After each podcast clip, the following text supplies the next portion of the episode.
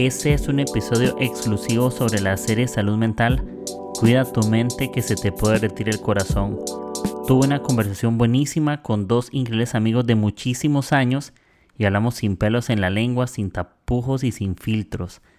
Aunque esto esté dirigido para chicos, yo invito a que los chicos y chicas también puedan escuchar esto, porque hay algo que podemos llevar a nuestro corazón, a nuestro espíritu, y es necesario escucharlo. Hay muchas perlas de sabiduría en, lo que pasó, en lo que vas a poder escuchar. Y cierro esta introducción con una frase épica de Randall Hernández. Uno, dos, probando, uno, dos, probando. Tome palpinto. Tome palpinto, un, dos, tres. Un, dos, tres. Todos tenemos agujeros que tapar en nuestros propios techos. Todos tenemos luchas internas que no deberíamos ignorar. Este podcast no responderá a todas tus preguntas, pero sí te inspirará a que puedas encontrar belleza en cada temporada. Prepárate un buen café, abre tu corazón y disfruta este episodio. Hola amigos, espero que estén súper bien. Bienvenidos a su podcast favorito, Agujeros en el Techo.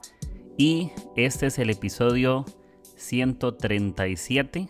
Entonces, pues bueno, ya vamos echándole ganas y les comento que estamos, este episodio es exclusivo para la, serie de salud mental que, que vengo conversando que se llama Cuida tu mente que se te puede retirar el corazón, hablando de que no, pueden, no podemos modificar nuestros sentimientos si no tratamos nuestros pensamientos y eso va mucho en la línea eh, justamente salud mental, trabajar tanto lo que pensamos, eh, enlazado con lo que sentimos. Al final todos somos seres humanos, todos tenemos luchas internas distintas. Y bueno, este episodio eh, es muy especial porque tengo buenos amigos, eh, Gerald y Randall, y tienen un podcast increíble para, para hombres, aunque lo puede escuchar todo tipo de personas, pero va muy enfocado a la hombría y se llama Lo que no es para que lo puedan buscar en redes sociales como Spotify, Apple Podcast y Anchor. Y bueno, aquí estoy con, con ellos, así que si quieren se presentan para que los conozcan. Igual somos amigos desde hace un montón de años, sí. Y bueno, no sé quién quiere empezar a, presentarse así como la escuela. No sé, Yerital, empieza. sí, aquí eh, obligado por, por, votación. Este, qué gustazo estar con la audiencia de este podcast. Este, y con Quique. Nosotros estamos en, bueno, yo en el sur de Costa Rica. Eh, Quique, si no me equivoco, en Perú. Este, pero de ahí, gracias a Dios aquí por estos medios podemos comunicarnos, entonces un gustazo. Bien, bien. Y saludos a todos, mi gente. Qué bueno, qué bueno estar acá. Eh, siempre, siempre es una grandiosa oportunidad poder conversar entre amigos. Eh, así que felices de estar por acá. Eh, agradecido por, por el buen Kikín. Años, años recorriendo la vida juntos y mucho más. Pero felices de estar por acá y, y bueno, también agradecidos. Creo que Kike fue uno de los, de los primeros ahí que nos echó la mano cuando arrancamos el, el podcast también. Ya hoy está en tercera temporada, entonces también gracias a Kike y a la comunidad de Agujeros en el Techo por, por, la, por el apoyo en todo sentido. Y bueno, listos para ver de qué se arma. Bueno amigos, gracias y, y como les dije al principio, por favor, dele pausa a este episodio y sigan lo que no es podcast. Eh, próximamente, en algún momento, los vamos a animar a que hagan un video, no sé, lo hagan en otro formato. Y igual están en varias temporadas, los episodios están súper, súper buenos, han tenido bastantes invitados por ahí. Y bueno, vamos a comenzar este, este episodio hablando enfocado totalmente a hombres, así que igual si sos una chica y estás en este episodio no significa que te lo vas a brincar sino que también vamos a aprender un poco, pero vamos a asumir que no hay mujeres aquí y que tenemos libertad para decir las cosas como son, como diríamos, sin pelos en la lengua, sin ningún problema. Eh, ¿Por qué? Porque todo este tema de salud mental hay un todo un tabú de que, por ejemplo, se dice la frase de que los hombres no lloran, por ejemplo, ¿no? O se cree que los hombres son, son personas más violentas o reaccionamos demasiado pronto o somos más dominantes. Eh, también hay muchos mitos, también hay muchas realidades. Yo quisiera empezar también con esta pregunta, si alguno de los dos me puede ayudar. Y es, ¿qué creen ustedes que significa verdaderamente ser un hombre? ¿Qué dicen? Ustedes que son expertos en sus podcasts hablando de hombría y quisiera preguntarles, ¿qué significa ser hombre? una pregunta más sencilla para arrancar, digamos. de una vez. Sí, sí, sí. y expertos, dice, ¿verdad? Expertos en el tema. ahí. Este. De no sé, Ran, le entra. De no, no, vamos.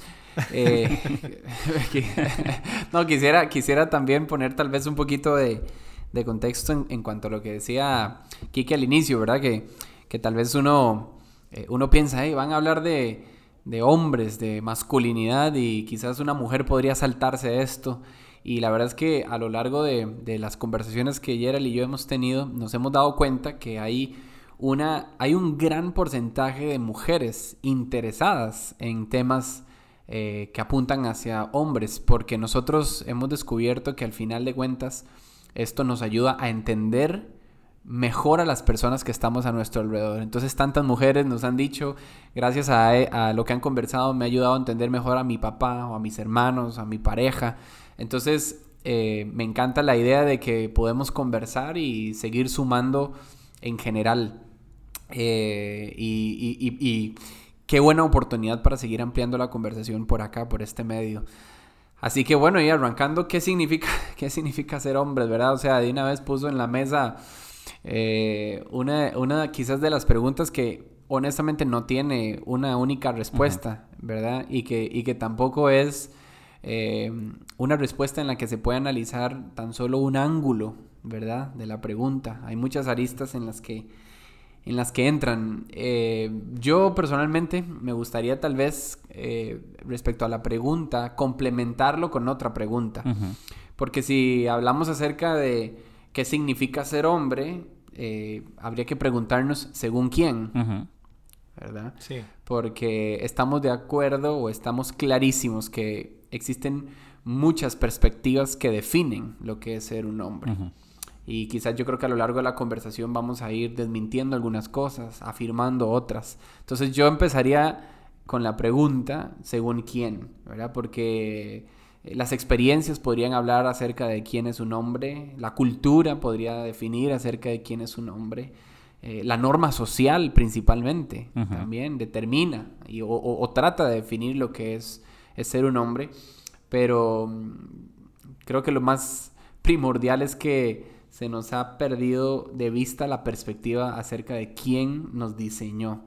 Y yo creo que dar una mirada por ahí eh, podría ser un buen, buen comienzo para encontrar el, mensaje acerca de, de qué ser un hombre. Así que quisiera poner el contexto ahí sobre la mesa. sí, sí, es que yo concuerdo con Ram, porque, y justo a eso iba, creo que de empezar a decir, bueno, un hombre es el que hace esto, el que hace esto, el que hace esto, de entramos en un tema de roles y no en un tema de diseño. Este, y no podríamos ponernos de acuerdo acerca de que es un hombre jamás si hablamos de roles. Este, entonces, como Ram menciona, yo creo que eh, la única forma de, pues, llegar a un acuerdo de alguna manera es a partiendo de Dios. Y yo quiero mencionar rápidamente algunas cosas. Dale, dale. Porque este, creo que ser un hombre, ¿qué significa ser un hombre? Solo lo descubrimos a partir de ah, explorar el diseño propio, porque ni siquiera todos los hombres tienen un solo diseño de hombre. No sé si me van a entender.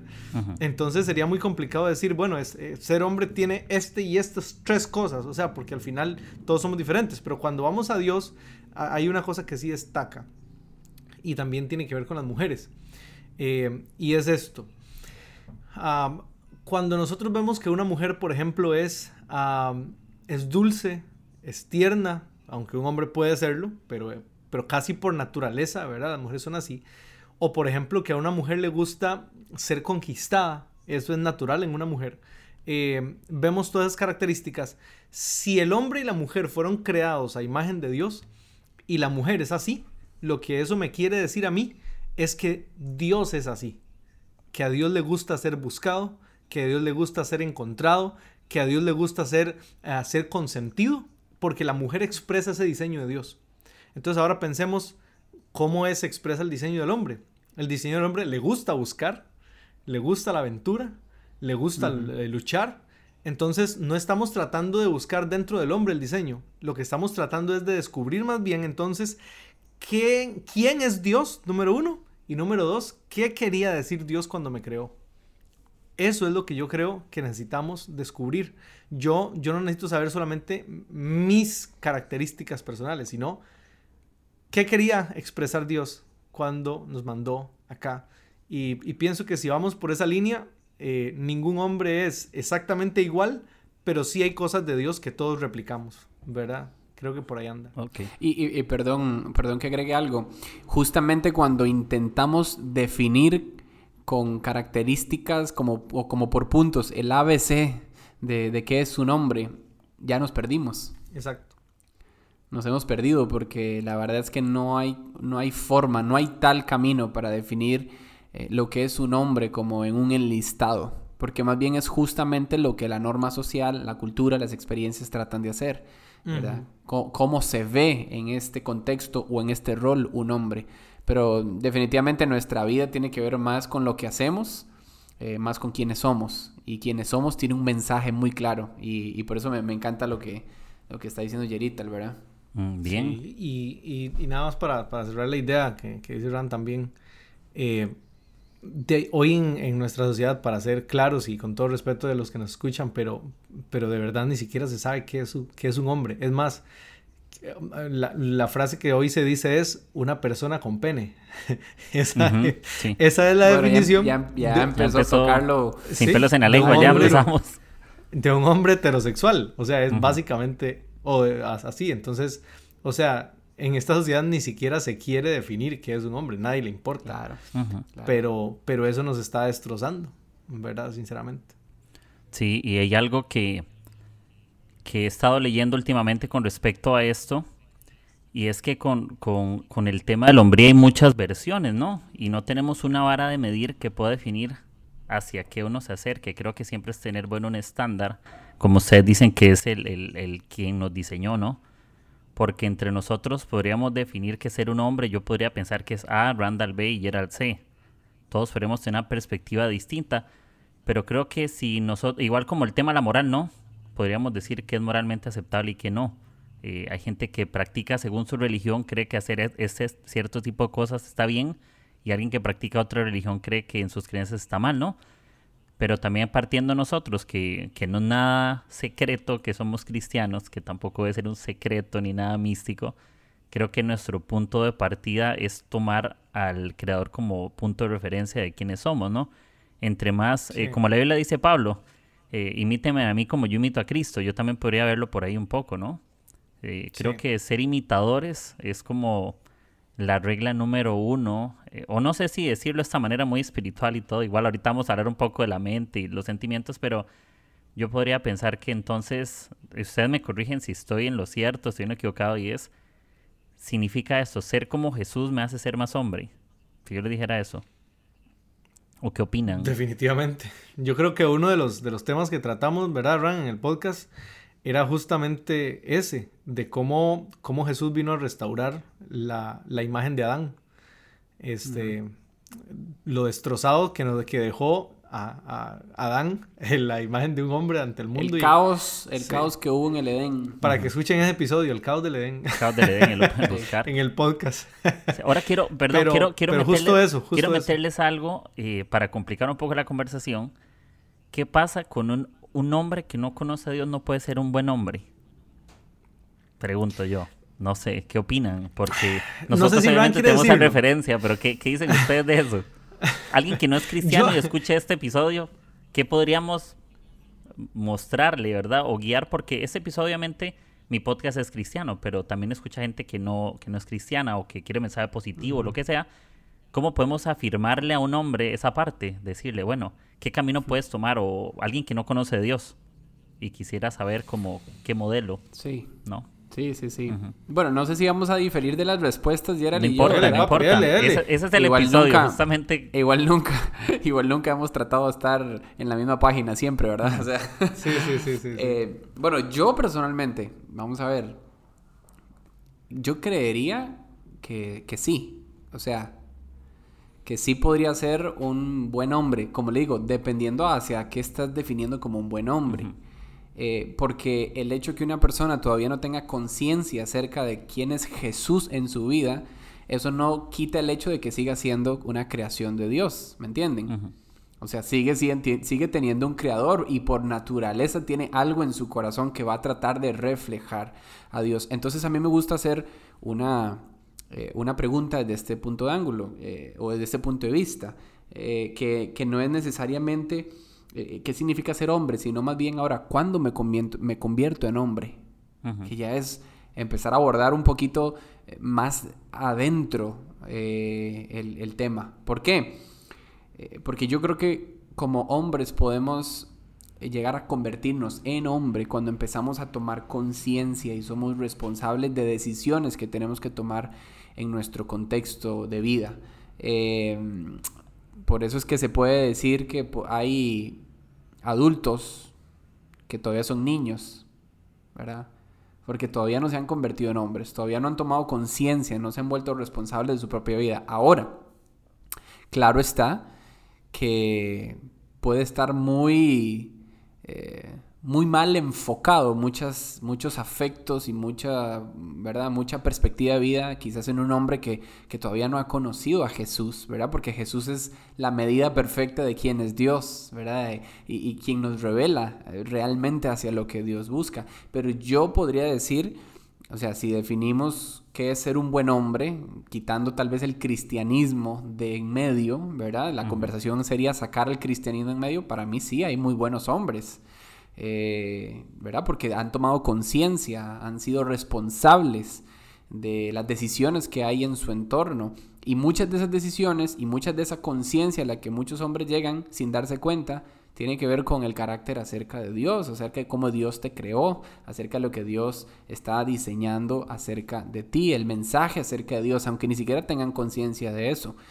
Pienso yo, ¿verdad? Porque al final de cuentas, si usted se nota, si usted nota lo que al final Jesús vino a hacer, Jesús no vino a, a convertir a los malos en buenos. ¿Me entiende? Jesús simplemente lo que vino a hacer fue a cambiar mi corazón muerto a un corazón lleno de vida, un corazón sin un destino y esperanza, a darnos una claridad para el futuro. Pero bueno o malo, eso lo determina, me parece, muchas veces la norma social, ¿verdad? O la norma moral en la que estamos. Entonces yo creería que si partimos desde ese punto de vista, sí, sí hay muy buenos hombres que todavía no conocen de Jesús. Ok, Yerita, ¿qué piensa usted? Sí, sí. No, yo, o sea, yo pienso igual en el sentido de que una persona puede ser perfectamente un gran padre. Conozco padres increíbles. Conozco hombres, ciudadanos, trabajadores, eh, personas que desarrollan su propio potencial increíbles. O sea, eh, está claro, no hay ni que, ni que discutirlo. Mm, a lo que yo siempre voy, porque, a ver, eh, hay gente que dice, bueno, pero uno tiene que venir al Señor para entonces volverse una buena persona y tener una buena familia. Y yo digo, mm, no, no necesariamente. Eh, pero, pero entonces, ¿qué nos distingue? ¿Qué es lo que hace que de verdad valga la pena? Bueno, yo les voy a decir qué es lo que un, lo que un buen hombre no podría hacer sin Dios. Y es eh, trascender.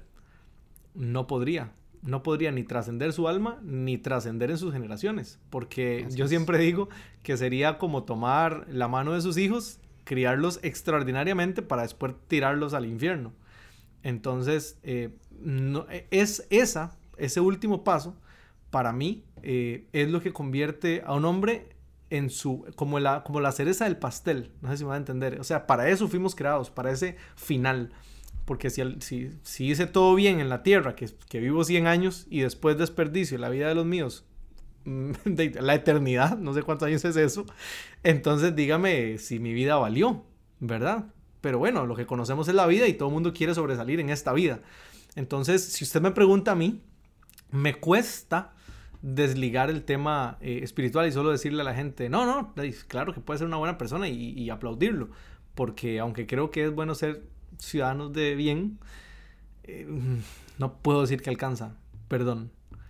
Está bien, no, está bien, aquí se vale, aquí se vale, y yo creo que al final no son opiniones que se contradicen, sino que se complementan. Sí, no, claramente, no, yo creo que estamos de acuerdo, Ran, estamos en lo mismo.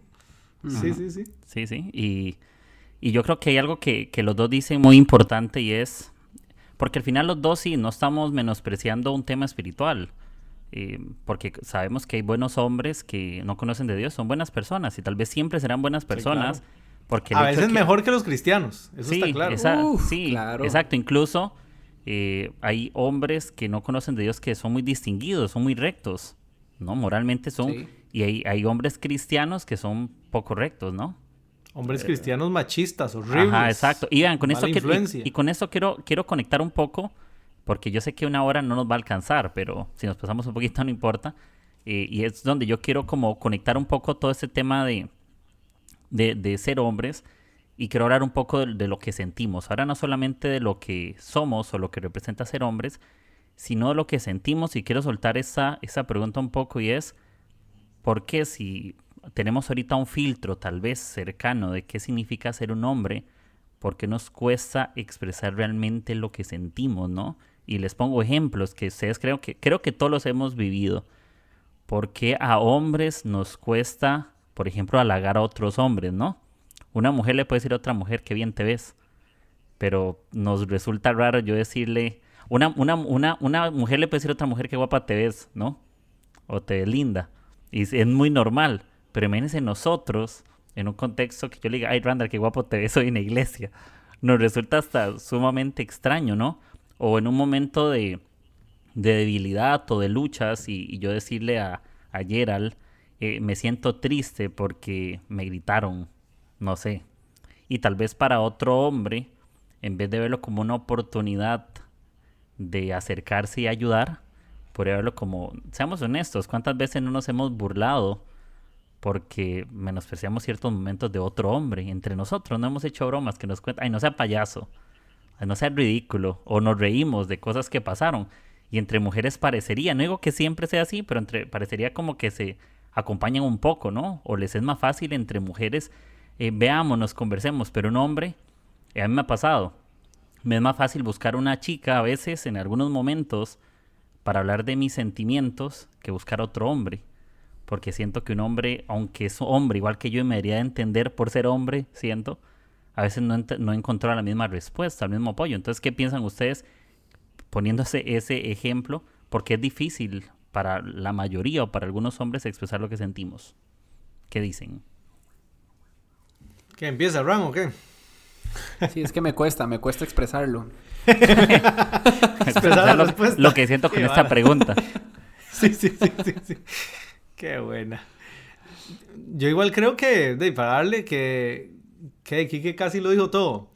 Sí, eh, sí pienso que, o sea, la, la, idea no sé si social o, o, casi mezclada con un tema supuestamente de, de diseño, de masculinidad y de feminidad, eh, la mujer parece ser frágil y el hombre parece ser fuerte. Entonces, ¿por qué, ¿por qué aquí que dice a mí me es más fácil con una mujer? Bueno, porque en nuestro inconsciente, allá muy metido adentro, no nos sentimos amenazados ni, ni intimidados por ella, porque en teoría ella es frágil.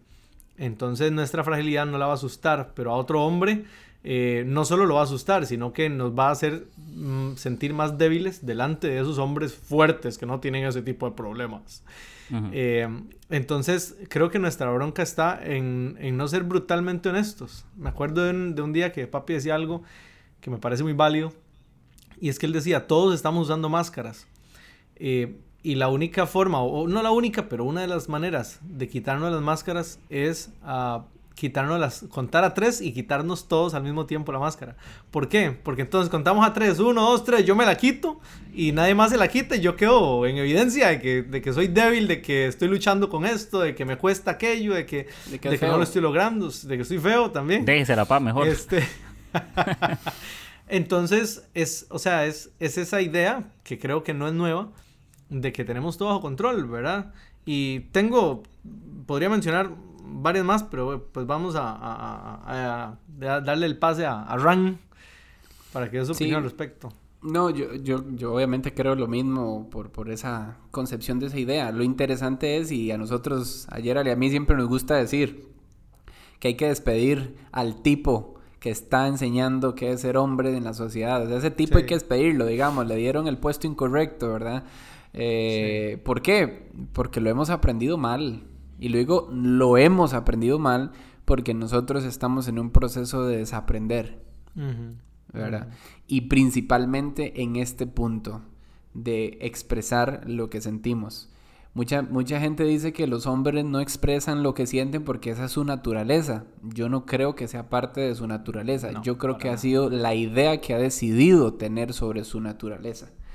Eh, así, así nos enseñaron. Y esto trae cola. O sea, ¿verdad? A, nuestros abuelos les enseñaron así, a nuestros papás les enseñaron así, y a nosotros nos enseñaron así. Y tras de todo te topas esa mezcla de enseñanza en la sociedad donde viene gente de, la igual, de igual forma y te dice, ah, ok, no, no, no me enseñaron tan mal, ¿verdad? Porque lo que se dice es que el hombre guarda, que el hombre no expresa, que el hombre no es débil, que el hombre no tiene que mostrar lo que tiene, porque si no, pues, ¿verdad? No tiene lo suficiente. Eh, ok, entonces, ¿dónde, dónde, dónde, ¿dónde empezó esta cola, verdad? O sea, ¿de ¿hasta dónde llega? ¿Qué tan profundo es esto, verdad? Entonces, definitivamente no es algo que nacemos con esta parte natural o lo heredamos por el gen de alguien, no, es una concepción eh, social, iba a decir sexual, ya me metí en otros temas, una concepción, una concepción social mal aprendida. Y, y, Gerald me encanta porque él siempre lo dice, y tras de todo, la historia nos da la razón de que lo mal aprendimos. Sí, sí, sí. De que está mal, mal aprendido. No sé si podemos añadir otras más, Kiki. Dele, papi. De una. Solo bueno, eso que decía Ran. Eh, un par de cositas más, si les parece. Bueno, pueden haber muchas más. Pero los hombres generalmente nos enfocamos en lo que no queremos proyectar. Eh, no tanto en lo que soy, sino en lo que, lo que no quiero proyectar que soy. Por ejemplo, eh, supuestamente demostrar mis emociones me liga más con una mujer y quiero demostrar que no soy mujer, soy muy macho, ¿verdad? Otra cosa que no quiero ser, lo digo con mucho respeto, pero no, no hablo de mí, ¿verdad? Hablo de muchos hombres que, se guardan sus sentimientos, es no soy gay ni afeminado.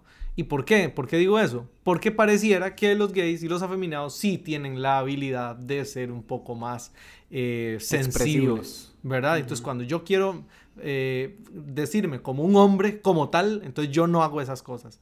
¿O qué no soy? No soy tampoco débil. Entonces, a partir de lo que supuestamente yo no quiero eh, vincularme, hago todo lo contrario. Soy fuerte, entonces soy callado, eh, soy esto, soy lo otro, pero no es cierto. O sea, me, escondo detrás de lo que supuestamente no quiero proyectar.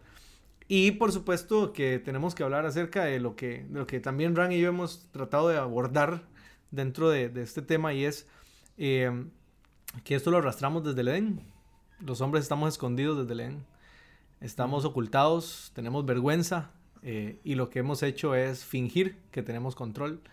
Pero la verdad es que nos escondemos detrás de las mujeres y nos escondemos eh, detrás de apariencias como las hojas de higuera en el Edén, ¿verdad? Entonces, desde ese tiempo estamos escondidos. Eh, perdón, yo, yo le agregaría una cosa más y es un tema que, bueno, hay que darle camino por lo extenso que puede ser, pero es el hecho de las falsas promesas que nosotros nos hemos hecho en la vida a partir de ciertas heridas que, teníamos, que tenemos, ¿verdad? Eh, voy a poner un caso particular en, mi historia. Por ejemplo, como el día que yo me di cuenta que, yo no era, eh, yo y mis hermanos, o mis hermanos y yo, no éramos los únicos hijos dentro del núcleo familiar, ¿verdad? Mi mamá y mi papá, sino que mi papá tenía otros hijos por fuera de, la familia, del matrimonio. Y el día que me di cuenta de eso, fue un golpe al corazón certero. Eh, y yo me hice una promesa.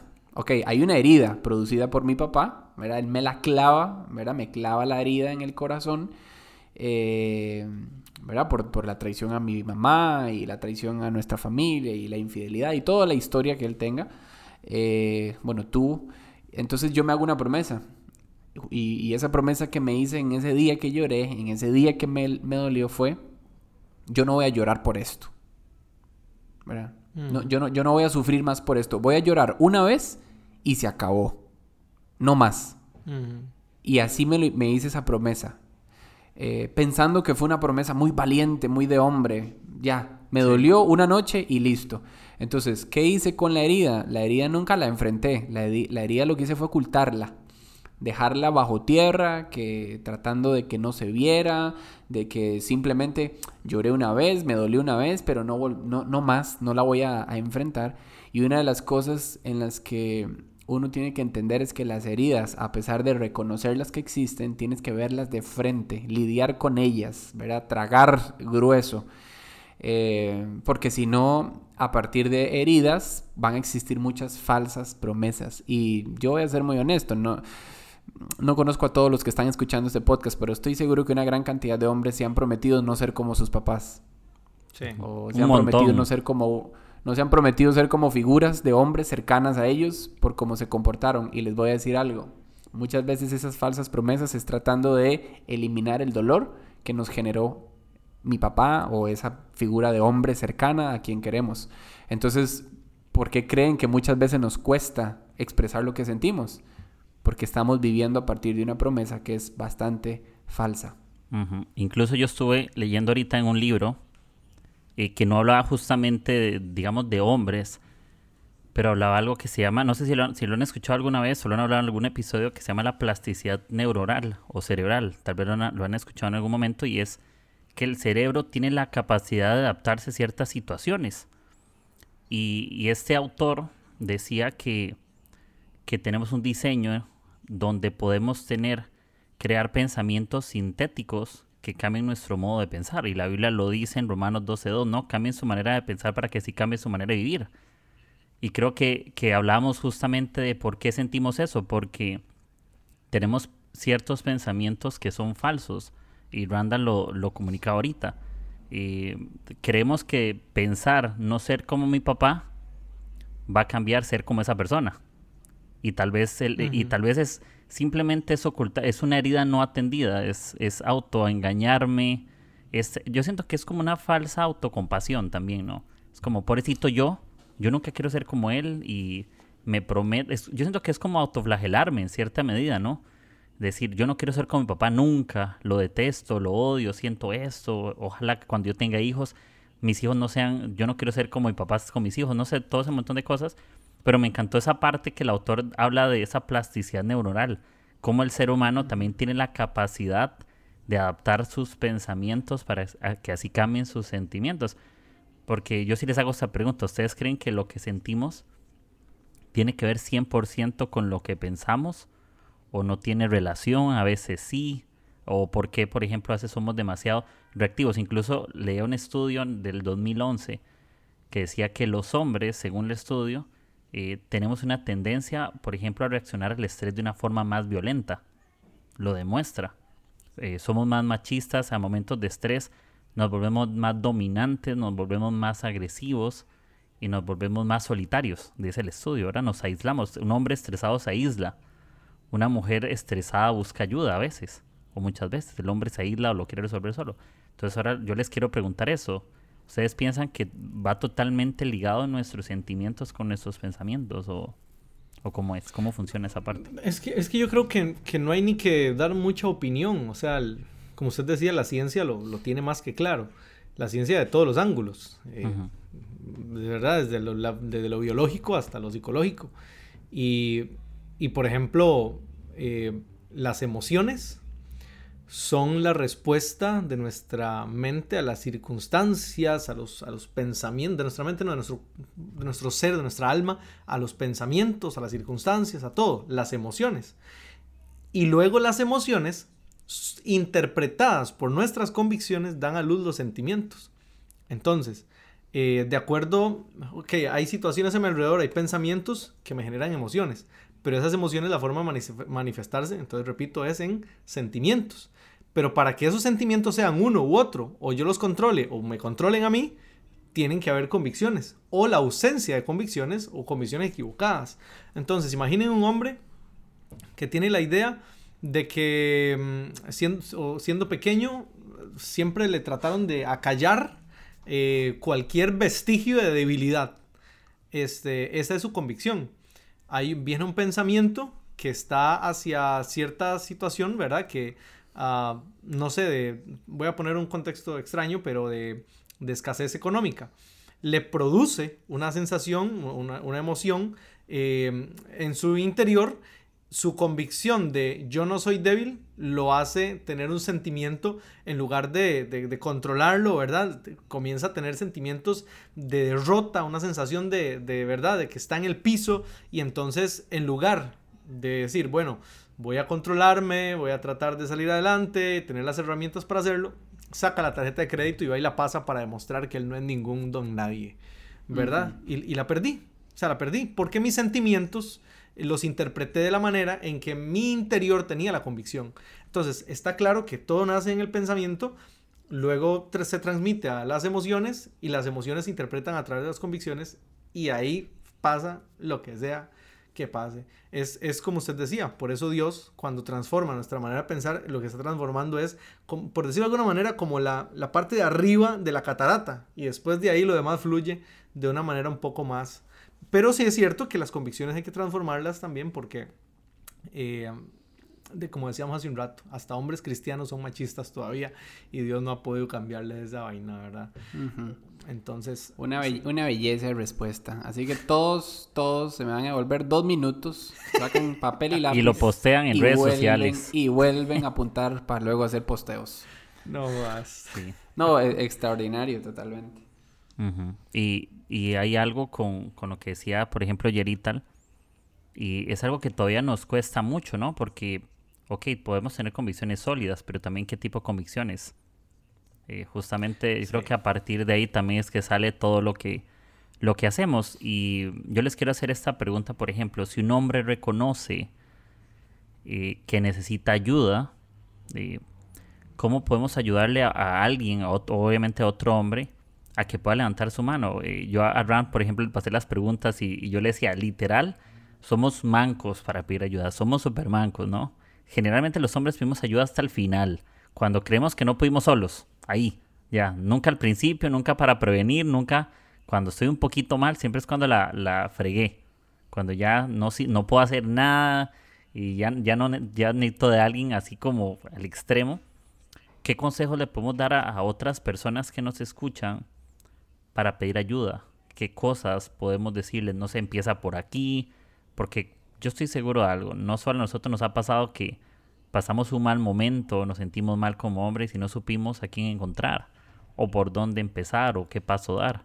Entonces yo les quiero preguntar eso, como si yo me encuentro en una situación de ese tipo, donde necesito cambiar algo, aquí, ¿dónde puedo empezar?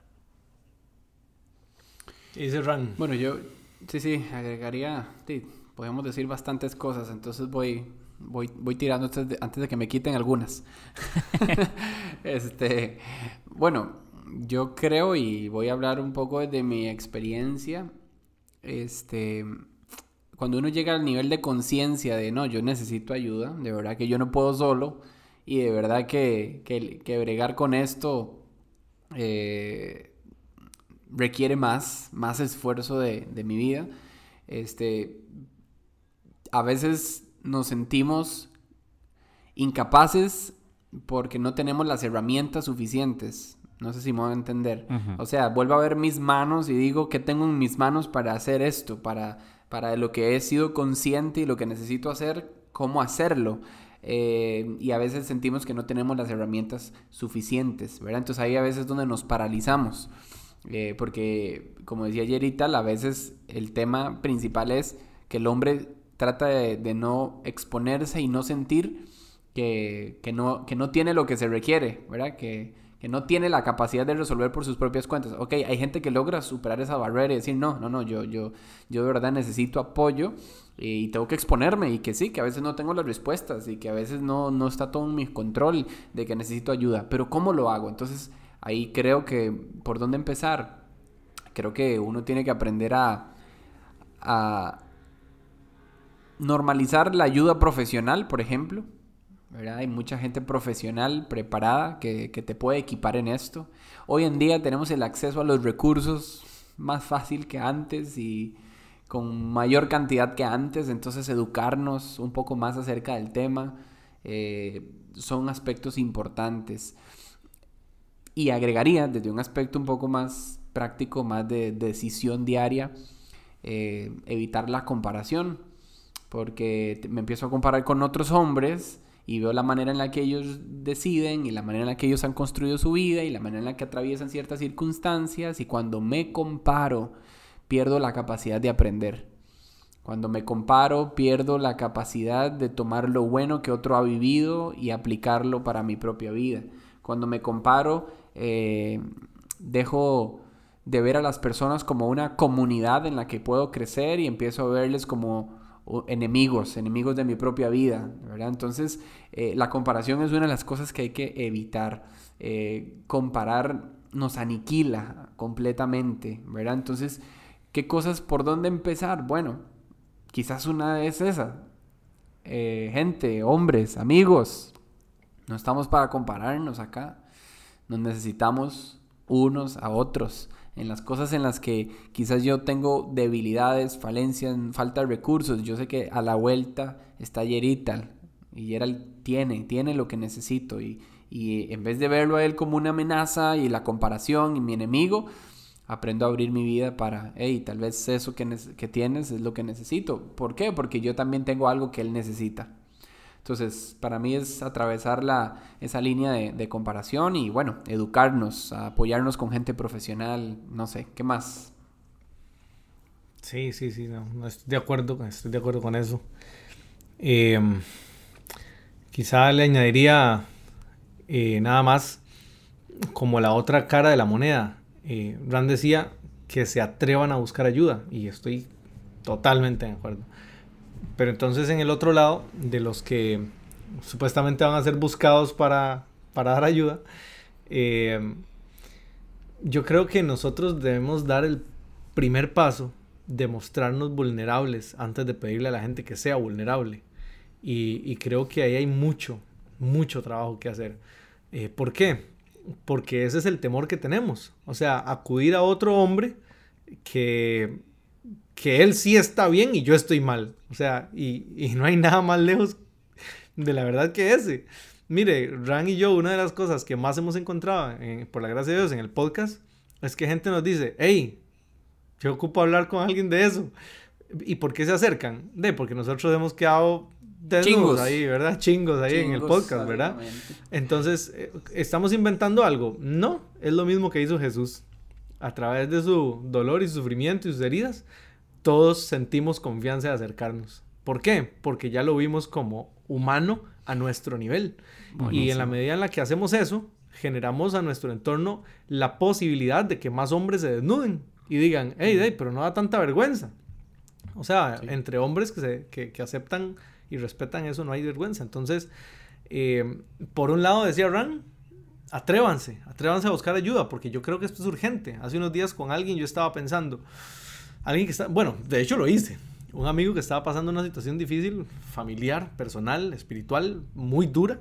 Y yo digo, ese brother, si no se detiene, está listo, ¿verdad? Entonces yo lo que hice fue llamarlo y le digo, bro, necesito que el viernes eh, saque toda la mañana para mí. me dice, ah, pero es que el brete, le digo, no me importa lo que se tiene que hacer. Necesito pasar por usted y que vaya. Y nos fuimos allá a una montaña. Porque yo le dije, brother, usted cree que no tiene tiempo para detenerse. Pero está a punto de perderlo todo justamente por eso. Entonces no interesa lo que tiene que dejar de hacer. Usted tiene que dejar de hacerlo ya. Y enfrentar las cosas para las que no ha tenido tiempo. Entonces, eh, creo que necesitamos eso. Número uno, ir. Pero número dos, entender que todos estamos en el mismo barco. Sí, de hecho, de hecho eso, eso, bueno, a nosotros nos ha ayudado mucho a entenderlo. Y a mí en lo personal, un día lo leía desde un contexto muy empresarial, pero pero lo entendí para mi propia vida personal, que muchas veces nosotros estamos buscando el lugar de confianza para ser vulnerables, ¿verdad? Así es como nos han muchas veces marcado, en donde, donde te sientas confiado, sé vulnerable. Eh, pero en realidad lo que, lo que produce confianza es que seas vulnerable. O sea, no es al, no es al revés. No es primero produce confianza y serás vulnerable. Eh, no, sé vulnerable y generarás confianza. ¿Ok? Y creo que es una de las cosas en las que Jerita él decía. Entonces, alguien tiene que atreverse a ser vulnerable primero.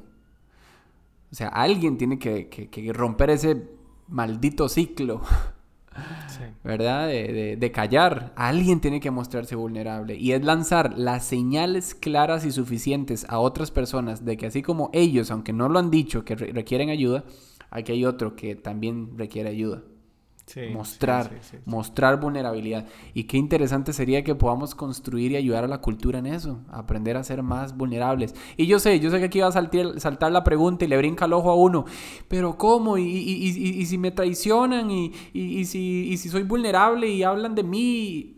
Bueno, podemos cambiar esa cultura, sí, pero vamos a asumir el riesgo, vamos a asumir el riesgo porque nuestra vida importa. Nuestra vida importa. Y tal vez nada más, nada más cerrar una idea, eh, que esto lo aprendimos desde la casa. Eh, yo le digo a, los papás siempre, mire, usted con su pareja va y se pelea y los hijos lo, ven pelear y lo escuchan pelear. Pero no lo escuchan arrepentirse ni pedirse perdón. Esa vaina pasa ya en la puerta cerrada del cuarto, en verdad, que hasta que suena el catre. Pero, pero no, no piden perdón al frente. van a tener? van a tener que poner un traductor de Google, un traductor de, del sur para entender todas las palabras. no, catre, eso es una palabra, bueno, universal. universal. Sí, sí, universal. Este, pero que se mueva es otra cosa. Que Exacto. sí, sí, sí. ¿Qué es lo que quiero decir? Los hijos no aprenden cómo se pide perdón, cómo se es vulnerable, cómo se reconoce un error. Ellos solo escuchan a una persona, no, pero usted dijo no, no, pero yo, y se escuchan cómo se defienden, cómo los dos son fuertes y firmes y nadie cede. Eso sí lo escuchan, a gritos. Pero no ven a los papás decir, hey, tenés razón, perdón. Darse un beso al frente de los hijos y decir, hey, de verdad, hacemos las paces. Si desde el hogar hiciéramos eso, más personas se atreverían a decir, esto es lo que soy, hey, sorry, o, o, o lo que sea que haya que hacer, esa vulnerabilidad de sentirse débil, de reconocer un error, de, de sentir que necesitas ayuda. Ojalá todo el mundo lo hiciera desde, desde la choza, ¿verdad? Sí, y no, me gusta mucho esa parte de que, que decían, porque es cierto, ¿no? Todo el mundo conoce nuestras peleas, pero nadie conoce nuestro perdón. Nadie. Todo el mundo conoce todo lo que me molesta, pero no lo que yo reconozco que yo hice malo. Pero si hablo de otros y no hablo de mí. Y yo creo que hemos llegado al punto en el que tenemos temor de, de pedir ayuda porque sentimos que tal vez esas mismas personas no nos terminen validando. Nos sentimos tal vez, incluso si ya nos sentimos invalidados desde ahora y yo los busco a ustedes y no me validan con, con, un abrazo o me hace sentir importante o que todo va a estar bien, etcétera y tal vez me bajoneo más, yo creo que es el temor a veces que tenemos, o la mayoría de veces. Yo siento que es uno de los mayores temores, ¿no? Que le, le confieses algo a alguien y no recibas algo. Porque yo creo que nadie, sí, nosotros como hombres tal vez abrimos nuestro corazón para ser escuchados, pero creo que también lo abrimos para ser atendidos, o la mayoría, o todos, ¿no? Yo creo que nadie pide un consejo solamente para que lo escuchen. Eh, lo hemos dicho durante mucho tiempo, pero no está de más ser ayudados. Yo creo que si llegan donde ustedes, otro hombre, a confesarles algo, no solamente ustedes los escuchan y ellos se van, gracias, solo quería que me escuchara. No digo que no pueda pasar, hay todo tipo de personas, a uno le ha pasado. Pero nunca está de más que si ellos te abren el corazón es para que tú entres ahí en alguna conversación. Nadie te abre el corazón para que te, está abriendo la puerta.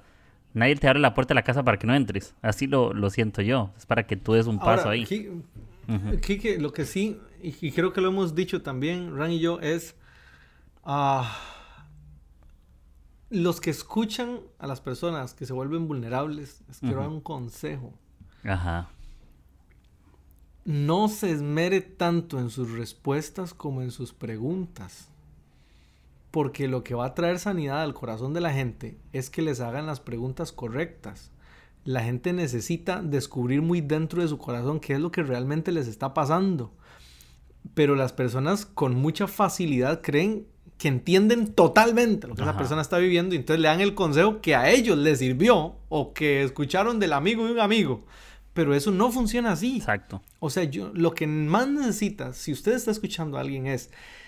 Es más, si ese día fue la primera vez que lo escuchó, trate de no decirle ni una cosa, a menos de que se vaya a matar, entonces trate de convencerlo de que no lo haga. Pero si es otra cosa, solo dedíquese a hacer preguntas y a escuchar. Porque lo que esa persona necesita es desenmarañar todos sus pensamientos.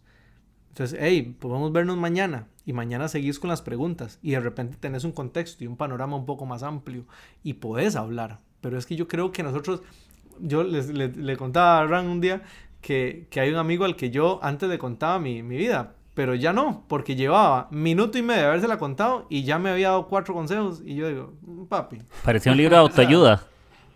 sí, sí, ese gato.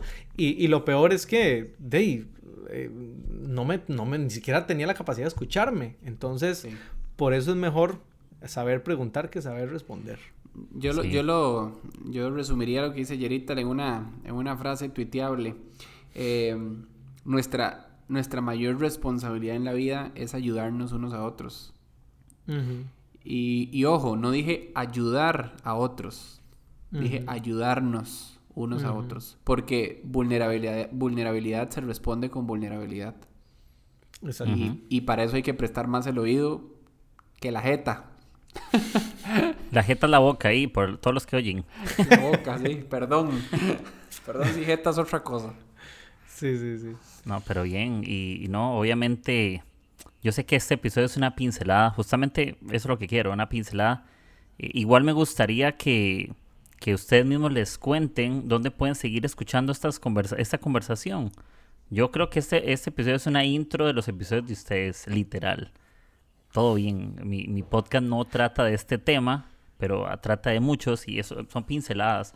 Entonces me gustaría tal vez que ustedes les puedan, eh, yo lo dije al principio, pero a veces la gente se le olvida, y es eh, cómo salen ustedes en redes sociales, por si les quieren escribir, porque justamente hablamos de que es ayudarnos unos a otros, de qué sirve que escuchen algo si no nos podemos ayudar. Entonces, ¿cómo los pueden buscar? Números de teléfono, no, pero redes sociales, ahí por el WhatsApp. Eh, ¿Cómo salen en redes sociales? ¿En qué plataforma está el podcast? ¿Cómo sale el nombre exacto del podcast? Porque me ha pasado que invito a alguien, ¿cómo sale su podcast? Y lo dice mal y cuando lo buscan no lo encuentran. Entonces, ustedes puedan contar un poco eso para que sigan yo, yo quisiera, antes de, toda esa parte, quisiera eh, darle gracias a, a Kikín por crear la conversación.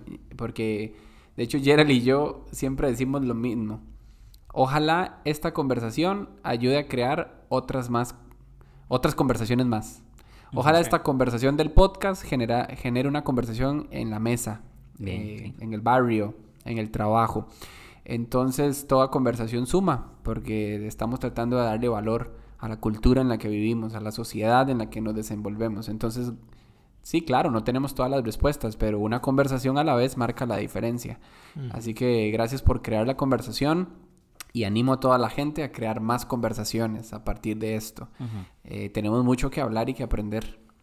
Sí, señores, sí, señores. Bueno, ahí para, para decir lo que Kike estaba eh, mencionando. bueno, Randall Hernández en Instagram. No, en Instagram yo salgo. Pero Randall Hernández es el otro que lo está diciendo. Y ahorita le estoy diciendo el de Randall ahí. Sí, ya, ya, ya mezclamos las voces aquí. sí. sí, sí, sí, pero yo estoy diciendo. Es que iba a decir los dos. Ah, bueno, es, que, es que sí, ahí yo... Bueno, hable por usted, hable por usted. A mí, me perdona. Este, bueno, yo aparezco como Gerald Murillo. Lara, no me acuerdo el usuario, la pura verdad. Este, entonces, por ahí aparece de esa manera. Este, y el podcast se llama Lo que no ves y está en, Spotify, en Apple, Apple Podcast y este, los que tienen Anchor también. Que no sabemos ah, quiénes son, pero, pero sí. Que no sé, sí, yo no sé, tres personas que tengan Anchor, pero bueno, el punto es que ahí está. Este, y pues estamos felices de, de, de, de, haber compartido este ratico aquí. Bien. Voy, voy, aquí yo tengo el perfil de Gerald, imagínate, vas con la secretaria. No me dice que es que me, Eso es literal ayudarse unos a otros, ahí está. Ayudarnos hombres, que usted con esa descripción, viejo, ¿cierto? Sí, sí, sí. un correo lo que dio ahí. De yo me acuerdo. el Instagram de Gerald es Gerald con D, Gerald y con G. E, e Murillo. Gerald con G, Gerald E Murillo. Ahí está, Gerald E Murillo. Si no, que lo va a poner ahí en la descripción. Sí, lo voy a poner en la descripción del podcast. Sí. Mi, mi Instagram es Randall con doble L, HV. Y claro, ahí está el podcast Lo que no es podcast. Eso es, vamos por ni sé cuál episodio, lo vemos por temporadas, pero ahí vamos en tercera temporada. Una primicia es que, no, aunque no vamos a decir fecha todavía, pero final de este mes, Dios mediante, fue el mes de, de, julio, arrancamos la tercera, Dios mediante. Sí. Y nada, seguimos construyendo conversaciones y gracias a mi amigo Kike, ¿verdad? Sabe que lo amamos. Gracias. yo personalmente lo amo mucho. Listo amigos, gracias por, por eso. Eh, igual en la descripción del podcast voy a poner el link directo de, de Spotify, por ejemplo, para que le vayan a dar clic. Terminen este episodio, eh, vayan allá, le ponen estrellitas en Spotify, en Apple, lo que sea. Eh, vayan, denle seguir y ellos están constantemente subiendo episodios. La dinámica de ellos es como por temporada, suben full, ¿no? Hacen un break y luego otra temporada le dan full y así. Entonces, igual los episodios están muy buenos. Yo he escuchado varios. Eh, limpiando la casa y todo. Yo, yo lo he subido ahí lavando platos y están increíbles, son buenas conversaciones eh, para tomar muchas notas y consejos. Y gracias por estar en, este episodio. Eh, esta, esta serie, justamente este episodio va, no este episodio, esta misma semana van a salir dos, este es exclusivo para hombres, aunque chicas lo pueden escuchar, y está el de mujeres, que van a ser dos amigas también que vamos a tener conversación sobre algo muy similar, para que los puedan escuchar, puedan compartirlo en sus redes sociales como Instagram, Facebook, eh, WhatsApp, eh, lo que tengan, Twitter, no sé, no creo que nadie lo comparte por ahí, pero por donde ustedes quieran, de boca en boca, SMS, lo que tengan. Entonces, eh, gracias amigos por estarnos escuchando. Espero que se puedan tomar una buena taza de café, que tengan una increíble semana y que en medio de lo que puedan estar pasando puedan tener ánimo, sentirse inspirados. Y aquí, corazón, Gerald nos apunta a hacer este corazón. Ahí, si nos estuvieran viendo en video, estamos haciendo un corazón ahí con la mano.